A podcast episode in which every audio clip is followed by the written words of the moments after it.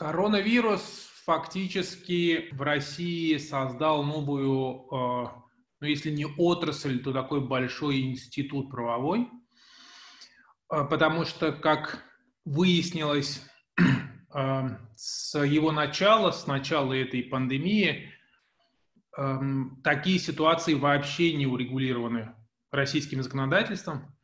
Именно с этим связана была чехарда с а, применением, то есть непонятно было властям прежде всего, а, относится ли эта ситуация к законодательству о чрезвычайных ситуациях, или это чрезвычайное положение, это немножко другая история, или совсем третья история – это а, санитарно-эпидемиологическое благополучие населения. То есть, грубо говоря, коронавирус – это медицинская история – это про болезнь?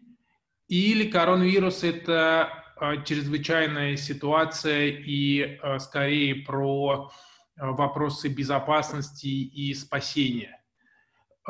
И поэтому долгое время раскачивалось, раскачивался законодатель, внося поправки – а затем, а, и, и более того, и получилось в итоге, что региональные власти, некоторые, прежде всего мэрия Москвы, но не только, власти Татарстана, некоторые другие регионы, а, стали явочным порядком, не дожидаясь эм, федерального законодателя, принимать нормативные акты эм, так вслепую, то есть то есть, чтобы ну, было понятно, э, все законодательство, оно э, вытекает из таких некая пирамидка, то есть, то есть каждая норма, она относится к какому-то институту, этот институт к какой-то отрасли, и это все упирается в некоторые там основополагающие вещи в Конституции. То, что напринимал там мэр Москвы Собянин 5 марта и вслед за ним многие другие регионы, это, это такое вырванное вообще из контекста, ни к чему не прикладываемый нормативный акт, который потом пришлось вот как-то встраивать. То есть вот, во-первых, этот массив и более того, эти все указы и постановления губернаторов – а, они многократно а, а, изменялись на протяжении последних трех, уже, трех с лишним уже месяцев. И если учесть, что их там у нас 80 с лишним регионов и по там 10-15 поправок в региональные акты, это такой гигантский массив нормативных актов, который, важность которых на самом деле а, была только увеличена после того, как президент делегировал ответственность за разруливание ситуации именно региональным властям.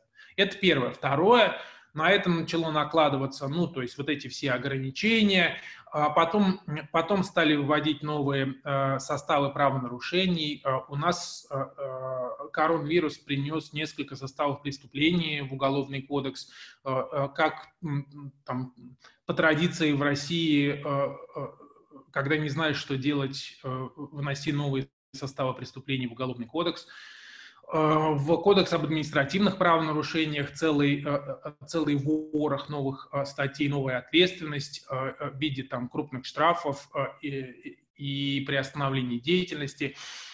Затем уже после там, второй половины этого трехмесячного периода карантинного начались, начался отдельный законодательный массив про меры поддержки, а, про а, введение моратории на банкротство. А, в общем, так или иначе, такое коронавирусное законодательство затронуло самые разные отрасли, и, и бизнес, и повседневную жизнь, и правоохранительные органы, и, и прочее.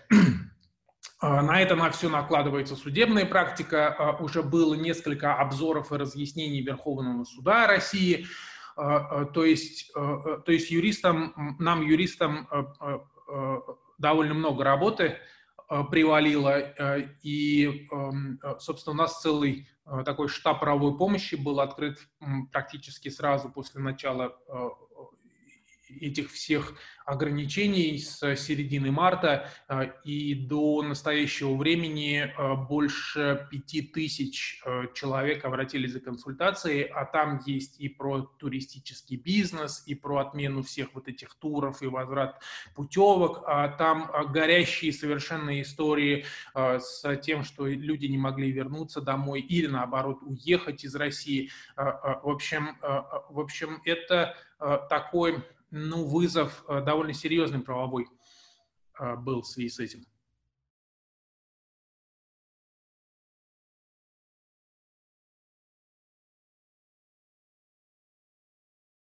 Да, действительно, э, Россия раньше не сталкивалась с таким вызовом, и поэтому, и поэтому было трудно, сложно, эм, непонятно никаких не было протоколов, алгоритмов э, и там, навыков. То есть, как известно, в Юго-Восточной Азии, там, в э, Южной Корее и в Японии, э, которые в свое время проходили через всякие там свиные и птичьи гриппы, такого рода первый стресс был пройден много лет назад, и эти страны эм, легче восприняли а, пандемию коронавируса, потому что уже были определенные протоколы, алгоритм поведения и, соответственно, массив законодательства, то есть, а, грубо говоря, мышечная память а, и законодательные нормы, они, они все были, их просто, они просто задействованы и вперед. А, в России этого ничего не было, и поэтому было много ошибок. А, а учитывая еще, и что плохо а, было именно у нас, то, что в любой ситуации власти, федеральные власти пытаются искать какой-то политический момент. Вот что плохо. То есть, то есть очевидно, абсолютно Кремль искал в этой всей ситуации э, наиболь, путь наибольшего политического сопротивления. То есть, э, то есть как не расшатать обстановку, как, как значит, не взять на себя ответственность, и это несколько раз проявлялось. То есть вот это вот передача в регионы полномочий, вот это вот эм, значит, отказ от выплат каких-либо компенсаций первоначально, по крайней мере, Э, то есть э, нежелание брать на себя ответственность, прежде всего, не только финансовую, но прежде всего и политическую, а, а, очень сильно обуславливало поведение. Э, и законодатель федеральный э, проснулся очень поздно, то есть, казалось бы, а где Государственная Дума, а где у нас Совет Федерации, а где бешеный принтер, который, который должен э, и по традиции реагировать там динамично на изменяющуюся среду и, и даже выдумывая разного рода проблемы. А, а, а, тут, он, а тут они молчали вообще до э, такого царственного окрика, э, когда уже наконец-то э, там где-то в районе администрации президента было, были приняты какие-то решения о том, как себя вести. То есть после шока, после того, как, как публика уже э, э, прошла первый стресс-тест и э, каким-то образом начала адаптироваться к этой всей ситуации. То есть власти, очевидно, запоздали, и, очевидно, эта задержка во многом была связана с политическими рисками, которые, которые коронавирус принес. Вот, то есть Кремль привык э, просчитывать э, и э, привык, значит, рулить какой-то обстановкой, а, а здесь он столкнулся с непредсказуемой и, и совершенно непрогнозируемой историей, в которой растерялся откровенно. И, этим обусловлено вот, вот те проблемы и чехарда, с которыми столкнулись. И это во многом в традициях российских, потому что, потому что право, э, слабый регулятор э, общественных отношений в стране э, исторически, и в этом, ну, и в том числе потому, что люди понимают, что случись что, рассчитывать придется на себя, не на власти, не на какие-то правила поведения, не на какие-то удобные, комфортные и созданные для них нормы поведения, ну, то есть правовые нормы, а на себя самих. И, а, и собственно, этим всем а, а, люди и в стрессовой ситуации у нас руководствуются. В этом есть плюсы, в этом есть минусы, но такой правовой нигилизм, он, конечно, себя во многом проявил. Это демонстрирует и там довольно такое пофигистическое отношение к карантинным ограничениям у многих. Это ну, то есть люди выживают э, так, как могут, не э, надеясь на власти, не доверяя власти, не, не ожидая какой-либо помощи а, со стороны властей.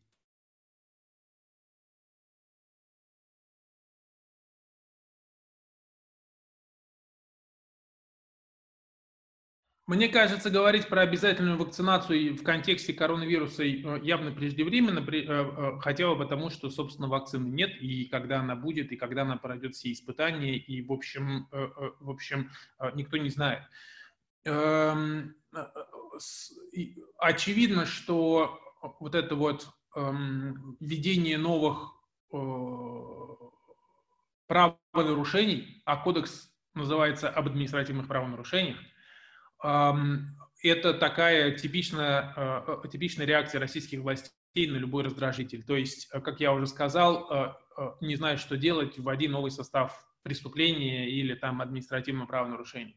Вводи штрафы, вводи арест. Это, в общем, это единственный способ общения российских властей с населением. И И отсюда а, обратная сторона этого, а, а, собственно, население давно готово к тому, чтобы игнорировать такого рода требования. То есть, как в известной этой фразе, жесткость законов компенсируется необязательностью их применения. Поэтому вопрос с прививками, он очень интересный, то есть это не э, чисто российская история, я вам сейчас больше скажу, что это глобальная, э, глобальный вопрос. Эм, э, очень много дискуссий по этому поводу в Соединенных Штатах Америки, и более того, я вам скажу, стандартов нет, эм, и Европейский суд по правам человека не решился рассматривать дело против Чехии, а, связанное с прививками обязательными, а, передав а, этот вопрос Большой палате Европейского суда. То есть, грубо говоря, это настолько важный вопрос для европейского континента, что он может быть решен только всеми судьями Европейского суда по правам человека вместе. То есть, а, а, а, хоть и звучит это довольно, довольно фриково, но, но это так. И поэтому на сегодняшний момент стандартов нет. То есть, почему объясню? Потому что, потому что стандарты прав человека и российское законодательство, то есть федеральный закон об основах охраны здоровья граждан, говорит о том, что обязательно, что медицинское вмешательство может быть только добровольным что принуждать к какому-либо медицинскому вмешательству человека нельзя, а, потому что, а, потому что э, обязательная э, вакцинация, э, сбор анализов тканей человека стоит в одном шаге от принудительного изъятия органов. Эм, и в этом смысле, э, в этом смысле э, такие классический стандарт э, заключается в том, что личная неприкосновенность, она превыше всего и, и, и только с согласия. Эм, но реальность подталкивает к ситуации, когда есть ковид-диссиденты, есть спид-диссиденты, есть люди, которые отрицают Эм, э, наличие заболеваний. И, э, если бы это касалось их самих только, то как бы и а, все отлично. Ради бога, каждый человек сам кузнец своего счастья. То есть хочешь, э, не хочешь лечиться, не веришь в это заболевание, ради бога. Но давайте проиграем ситуацию, когда ВИЧ-положительная мама беременна, и от, от того, будет она лечиться или не будет, зависит здоровье будущего ребенка при том, что, например, современный уровень медицины предполагает стопроцентную профилактику вертикальной передачи ВИЧ-инфекции, то есть, грубо говоря, от матери к новорожденному ребенку в случае принятия терапии. То есть, если женщина пьет терапию ВИЧ-положительная, ребенок будет здоровый. Если она ее не пьет, ребенок будет почти наверняка ВИЧ-положительный тоже. Ответственность есть? Есть. Как себя вести? Вопрос. Повел я после открытие детских садиков своего ребенка в, а, а, в садик а, значит, не приняли, потому что нет манту. Окей, то есть вот они реальные жизненные ситуации, которые, с которыми мы сталкиваемся. Да, у меня есть товарищ, который, который отказывается делать манту своему ребенку и воюет с, со школой или с детским садиком, еже там квартально принося э, флюорографию об отсутствии туберкулеза, подтверждение и прочее. То есть, но на сегодняшний момент стандарт простой. А медицинское вмешательство может быть только добровольным. Введение в КОАП этого, этой нормы э, влечет за собой изменение всего массива законодательства об охране здоровья граждан. И каким образом э, это будет реализовано, пока большой вопрос.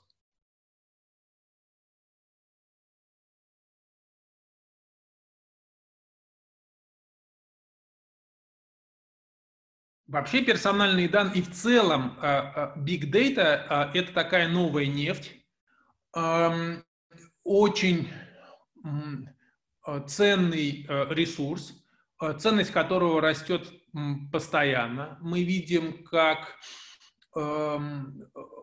как массивы персональных данных, начиная там от паролей к э, электронной почте э, э, и данных банковских карточек и эм, базы зарегистрированных автомобилей и много чего еще гуляют по интернету и продается за много биткоинов, и, и как и как коллекторы, мошенники, банки и разного рода сервисы достают нас зачастую а, э, с помощью разных а, средств связи, потому что они получили какую-то о нас информацию и так далее, и так далее. То есть, то есть, да, у нас есть в России закон о персональных данных, да, недавно, ну, несколько лет назад а, а, был принят, а, приняты общие стандарты в Евросоюзе по персональным данным, то есть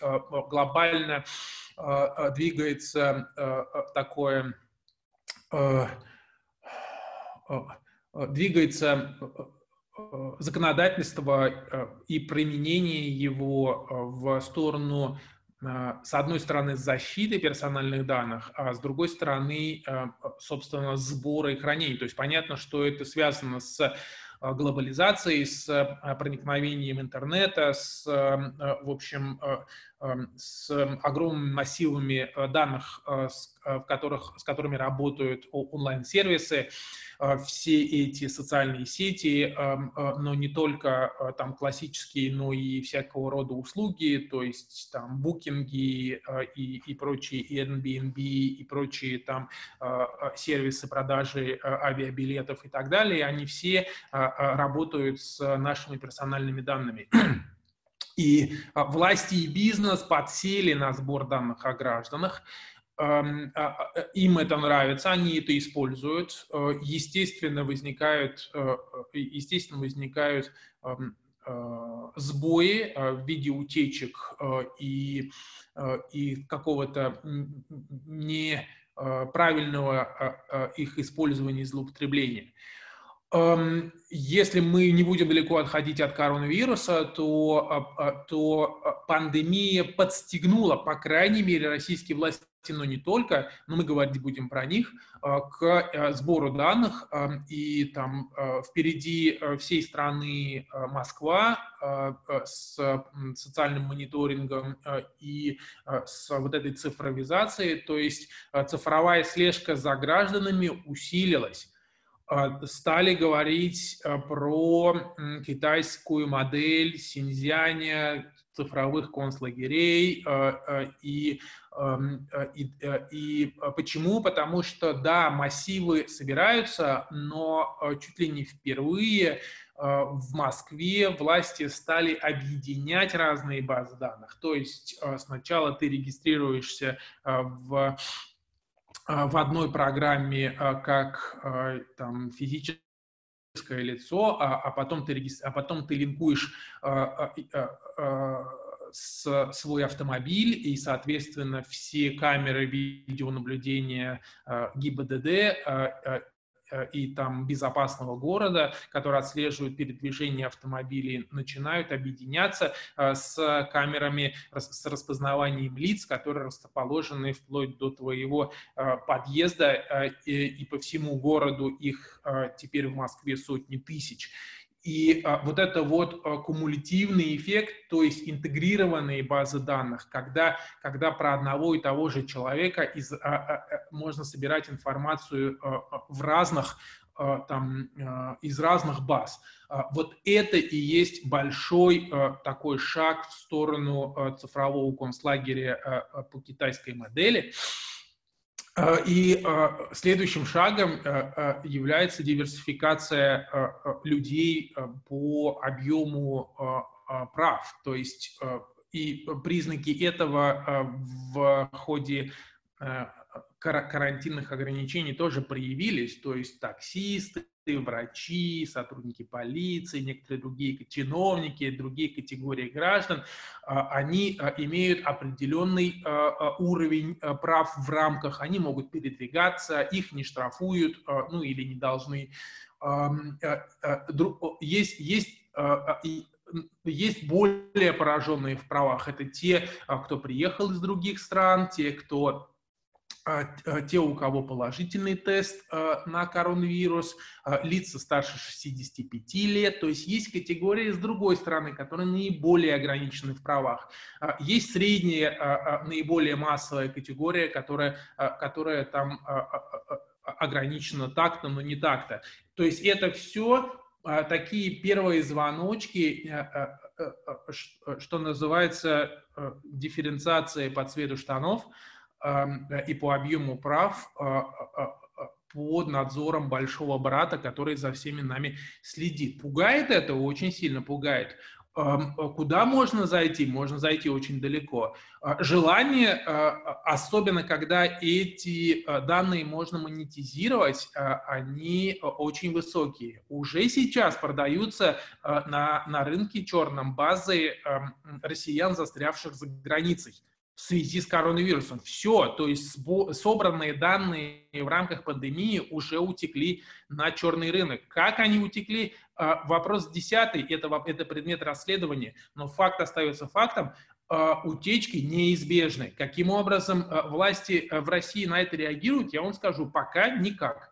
Пока никак. Мы, мы читаем э, большие скандалы, гигантские штрафы, накладываемые на сервисы э, э, в других странах, которые допустили утечку. В России таких случаев нет ни одного. Ни одного дела, ни одного штрафа, ни одного, ни одного наказанного. Э, если мы говорим вот про там, представителей власти, потому что в конечном счете данные это собирают именно они.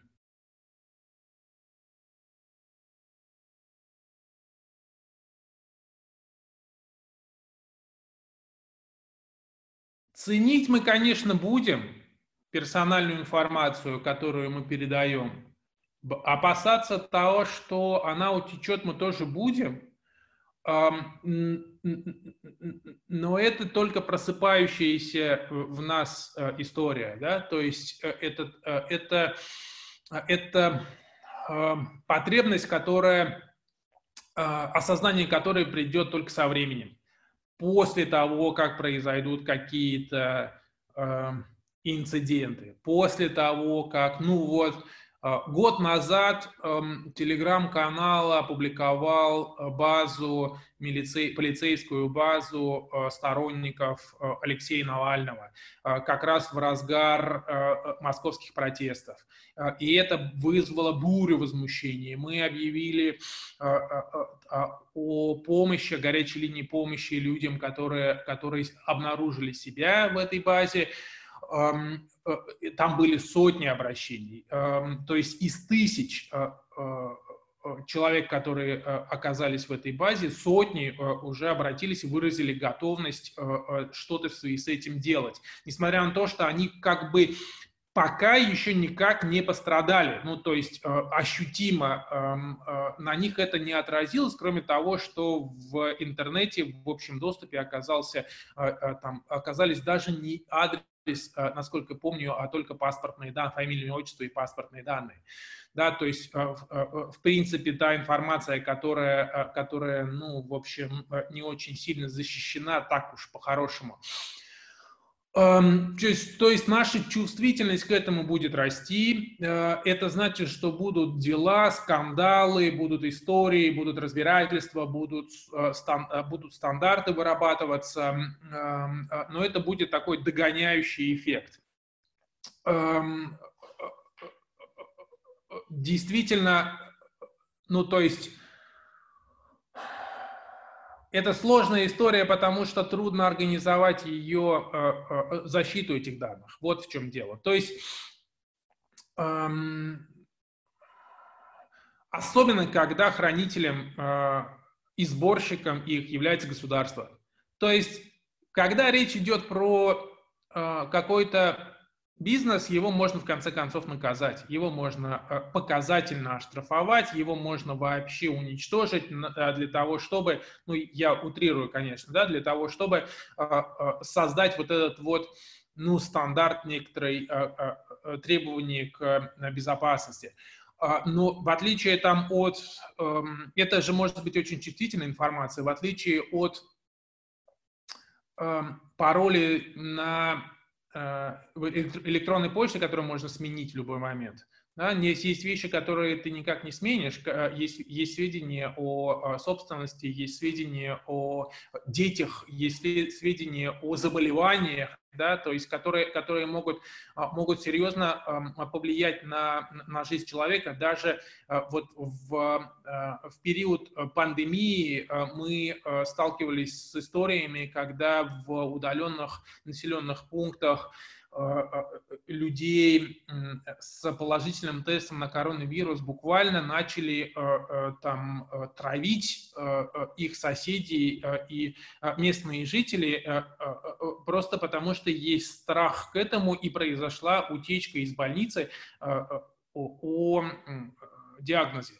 Вот, то есть, то есть это одним махом это не решить, но когда сбор данных производится, а у нас в России, как правило, э, э, большинство, э, сам, самым таким полным хранителем информации является государство, и оно стремится к этому. То есть на самом деле в, там, в, в в демократических цивилизованных странах государство должно а, а, создавать только условия и быть регулятором и контролером, но не быть хранителем да, этого всего массива.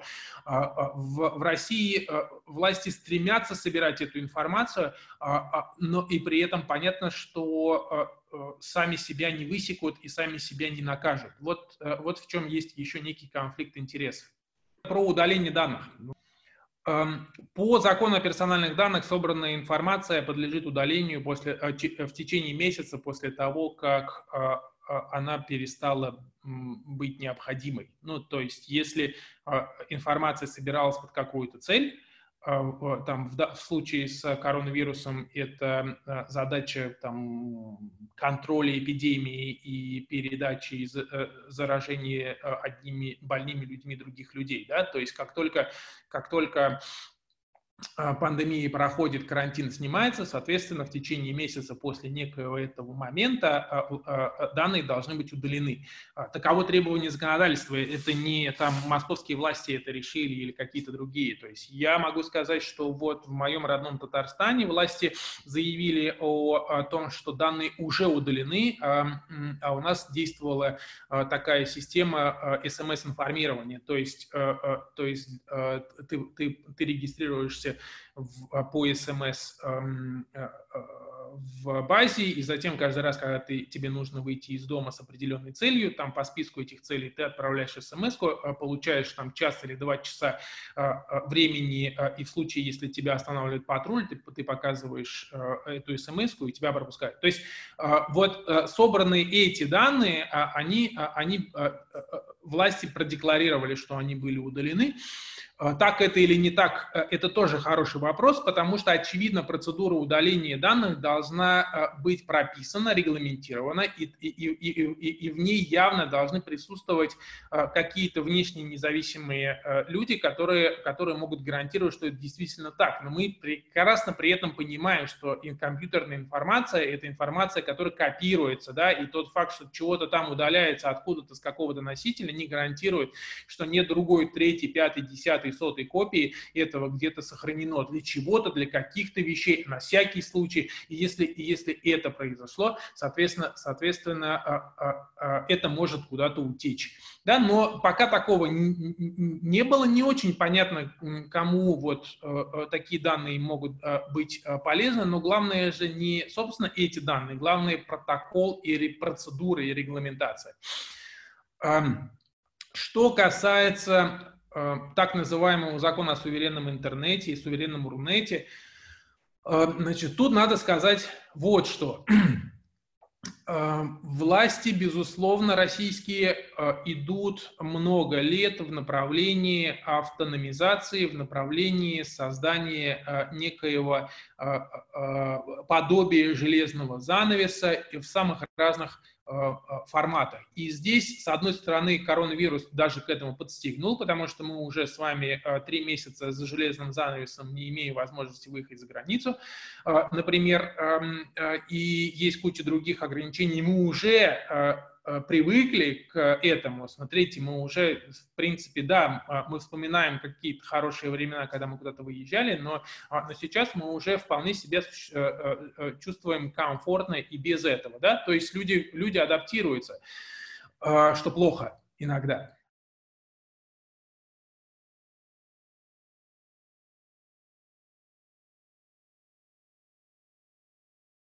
Задача его заключается вот в чем. А, там есть две а, цели. А, с одной стороны, это по возможности отсечь Рунет от внешнего трафика. То есть, чтобы информация из-за рубежа и информация за рубеж не так активно и свободно пересекала границу. Здесь нужно сказать, что, э, что 90% трафика эм, в России, даже больше, это внутренний трафик, то есть, э, то есть на самом деле э, Рунет не так сильно зависит от внешнего и не так сильно коммуницирует, но тем не менее одна из задач, одна из двух задач основных состоит именно в том, чтобы отсечь эм, от, эм, ну то есть, грубо говоря, цензурировать входящий трафик, то есть влиять то есть какой-то дядя в погонах будет влиять на то, э, э, что нам позволено читать, смотреть, ходить и прочее. Эм, э, а вторая задача заключается, и на мой взгляд она даже опаснее, заключается в том, чтобы в случае каких-то ситуаций Рунет управлялся из единого центра.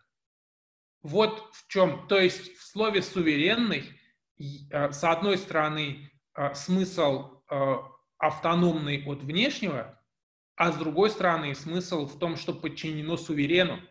То есть, грубо говоря, интернет в России должен иметь возможность управляться из единого центра теми же самыми людьми в погонах, естественно, в случае каких-то мнимых внешних, внутренних, каких угодно угроз. Что, как мы понимаем, прямо противоположно смыслу и генетическому коду самого интернета, потому что он создавался как распределенная сеть. Потому что, потому что он существует э, только э, э, в условиях распределенной сети, когда, когда падающие э, в одном месте серверы компенсируются э, работающими в другом месте серверами. Да?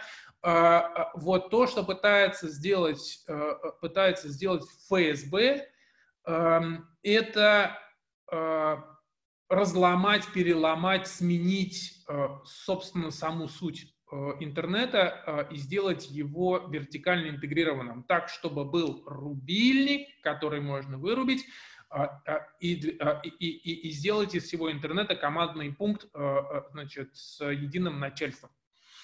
Получится у них, э, жизнь покажет.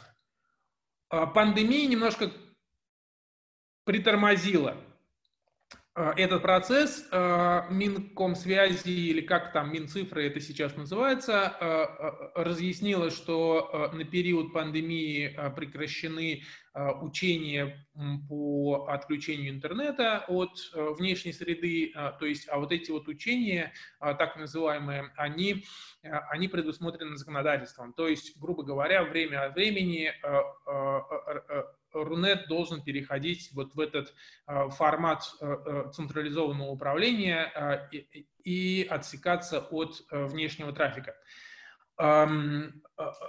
главным препятствием этого всего является технический прогресс.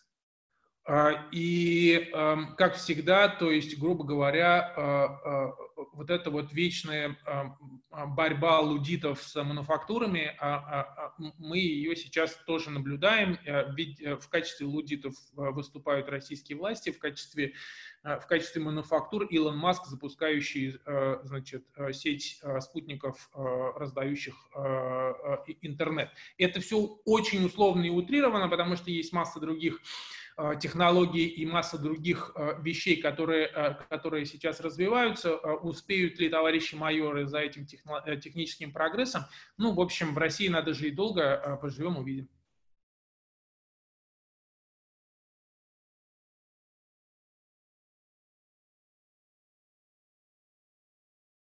Вопрос искусственного интеллекта – это же, скажем так, это не дихотомичная вещь, то есть это в смысле, э, э, в смысле вот есть человеческий интеллект, и вот есть искусственный интеллект. Есть масса, э, есть масса вещей между этими двумя.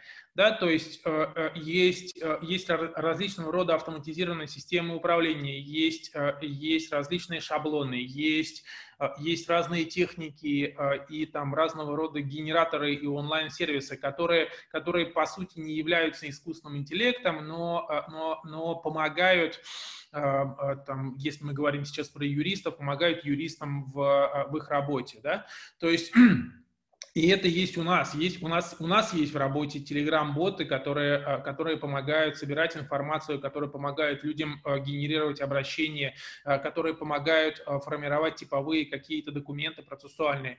Когда говорят про там, изменение э, юридической работы, это прежде всего, конечно, касается тех юристов, которые, э, которые заняты в основном какой-то рутинной работой, то есть, то есть ну, там, юристы на предприятии, которые, которые делают большое количество однотипной рутинной, рутинной процессуальной работы, составляют однотипные договоры и так далее, они ну, в там, современных предприятиях это уже до определенной степени э, автоматизировано, да, то есть э, э, там, там, там нет юристов с нарукавниками, которые, которые там на печатной машинке делают одно и то же.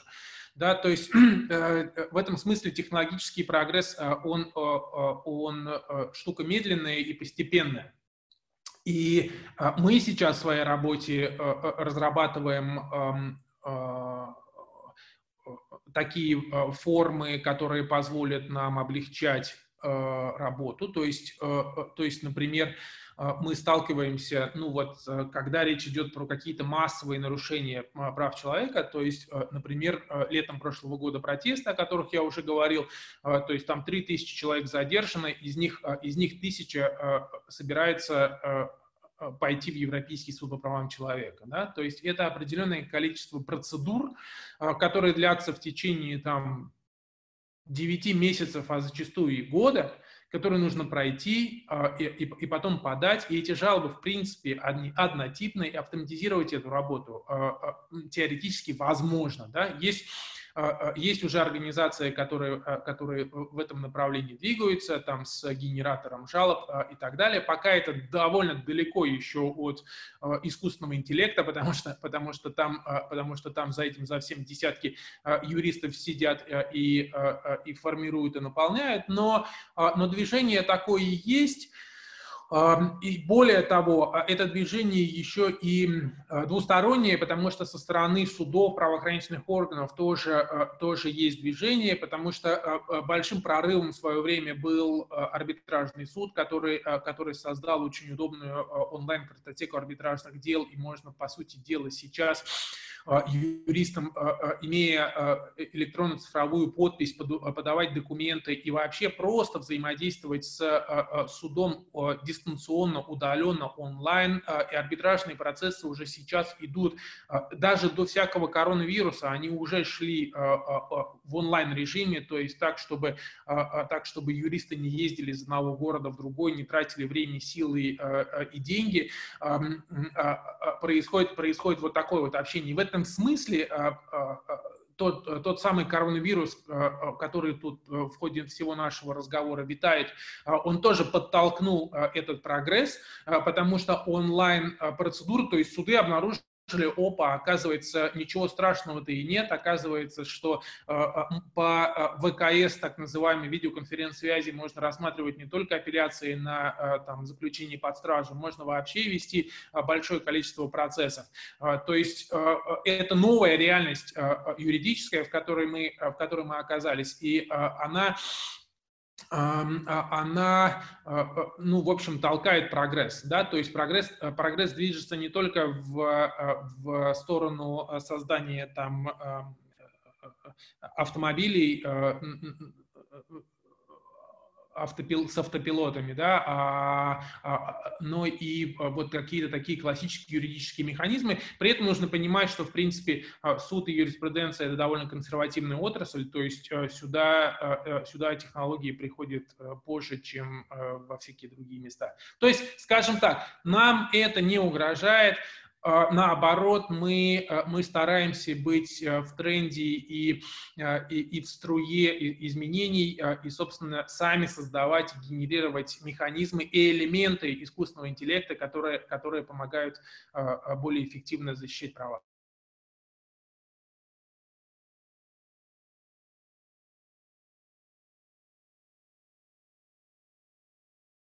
Самый плохой сценарий – это выходы из карантина – это не выход из карантина. Ну, собственно говоря, если, ну вот совсем плохо будет, если болезнь никуда не денется, а, если история ну, то есть, если все разговоры о плато и а, прохождении пика и, а, значит, снижении числа случаев и прочее окажется либо временной, либо обманчивой историей, мы уже наблюдаем рецидивы всплесков не только в России, но и в других странах. И страны, которые вроде бы начали выходить из из карантина а, а, заново а, все это запускают. Потом мы можем столкнуться с новой волной, с тем, что вирус будет эм, мутировать и, эм, и соответственно, приобретенный иммунитет не будет срабатывать и будут и, и начнутся новые волны этого всего с лета, с осени. Ну, мы, я сейчас не нагнетаю, просто вопрос про, про худший сценарий, да? А, а потом может так произойти, что на смену ему, как раньше были э, птичьи, свиные э, и прочие гриппы, э, будут приходить новые и новые волны, и мы, и мы все будем ломать голову а, а, относительно того, что же, что же является их источником, искусственно созданные или, или, это, или это просто человечество вошло в некую такую эпоху массовых вирусных заболеваний. Эм, э, и эм, это будет та новая реальность, в которой эм, власти будут тоже чувствовать себя уже более комфортно, уже стресс давно пройден, а они уже адаптировались, и они уже понимают, э, как удобно, э, когда люди сидят дома, как удобно, когда никуда не ходят, не ездят, как удобно, когда ни на что не претендуют, и можно только немножечко перечислять деньги на счет для того, чтобы они, значит, заказывали продукты онлайн и больше, и больше ни на что особенно не претендовали. Ни, ни, никаких тебе а, уличных протестов, никаких тебе а, никаких, да, и даже голосование можно в конце концов сделать онлайн и, и вообще сделать его один раз на всю оставшуюся жизнь с тем, чтобы одни и те же люди э, находились у власти и ничего не менялось. Идеальная история, про которую э, даже э, значит, Джордж Оруэлл не, не был в состоянии додуматься, когда писал свой знаменитый роман.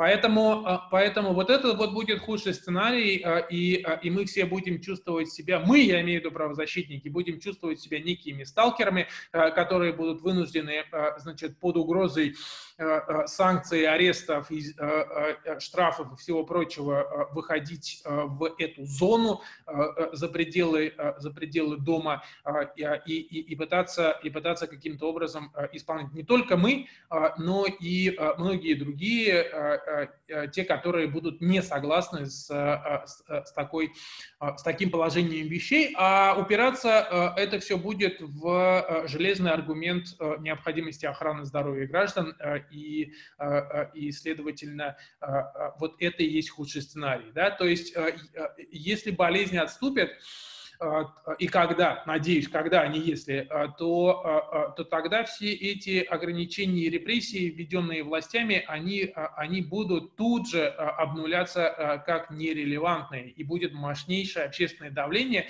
в пользу того, чтобы, чтобы вернуть все в прежнее, гораздо более свободное время, когда, когда нам позволялось больше, да, или мы себе могли позволить больше. То есть мне кажется, что вот это вот худший сценарий, который, а, который очень не хочется, чтобы наступил. Коронавирус нас научил тому, что э, мы все-таки одно большое мировое общество, э, что у нас есть общие проблемы, э, что, что мы можем внезапно заболеть, а, а, а, а власти могут этим нехорошо воспользоваться что э, у нас есть эм, э, неотъемлемые права и э, на, на частную жизнь, и на политический протест, и на, эм, и на получение информации, распространение информации свободное, да, и на, и на собственно,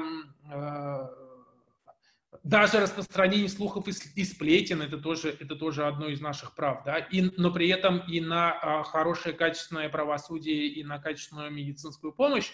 И вот это вот а, осознание себя единым целым а, очень сильно влияет на обновление глобальной гражданской повестки.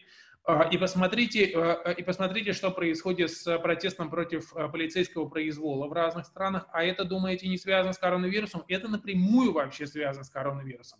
Да, то есть, то есть почему? Очень просто. Потому что власти во всех странах воспользовались пандемией для того, чтобы усилить собственные позиции, для того, чтобы активнее подчинять себе общество, для того, чтобы, ну и, и скажем так, вооружились а, полицией как главным средством взаимодействия между властями и, и обществом. И вот это вот общественный протест против полицейщины, против милитаризма, против насилия, против произвола, который сейчас захватывает все больше и больше стран и начался с демократических и, может быть, ими не закончится, он сильно очень толкает глобальную повестку.